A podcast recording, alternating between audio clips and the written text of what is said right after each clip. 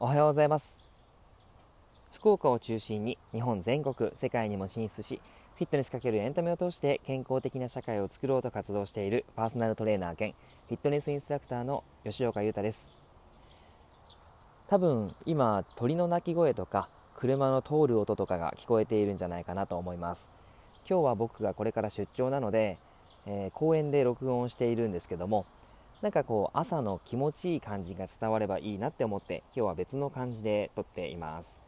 はい、えー、今日ですね内容の方は肩って何で痛める人多いのという内容なんですけどもこれを聞いていただいている方の中にも肩を痛めているっていう人はいるんじゃないかなと思うんですね。で人体の中で肩ってすごく障害が多いところなんですね。でそれは何でかっていうのをこう簡単にご説明していこうと思います。え実はですね肩関節っていうと結構あのその肩腕となんだ肩の間の部分っていう風に思われたりもするんですけども1つの関節ではなくて5つの関節が組み合わさったのが肩関節なんですね。で、えー、鎖骨の部分がありますけど鎖骨と胸の骨胸骨っていう骨があるんですけどもそこの部分の間の関節であったりとか鎖骨と肩の間とかあとは肩甲骨と肋骨の間とかそういったところも含まれて肩関節っていう風な総称された言葉になります。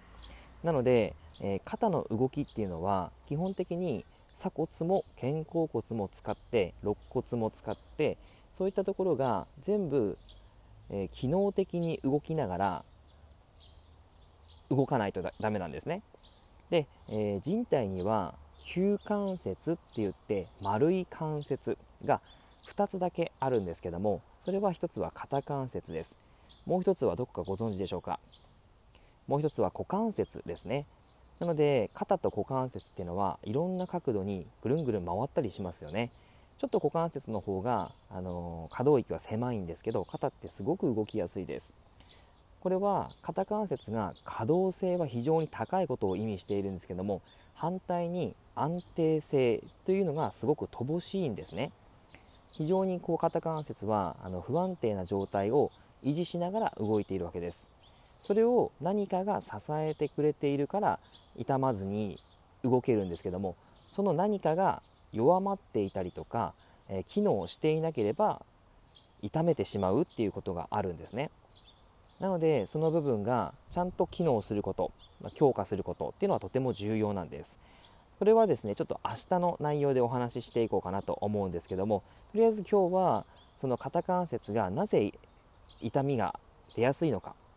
それは肩関節っていうのが5つの関節に構成で構成されていてその関節の5つの関節がちゃんと機能的に動かなければいけないんですよ。っていうことを今日は知っておいてください。はい、えー、今日はこの内容で以上です。これからちょっと僕もですね、あの移動するんですが、皆さんも気をつけて移動されてください。ではでは、良い一日を。ではではまた。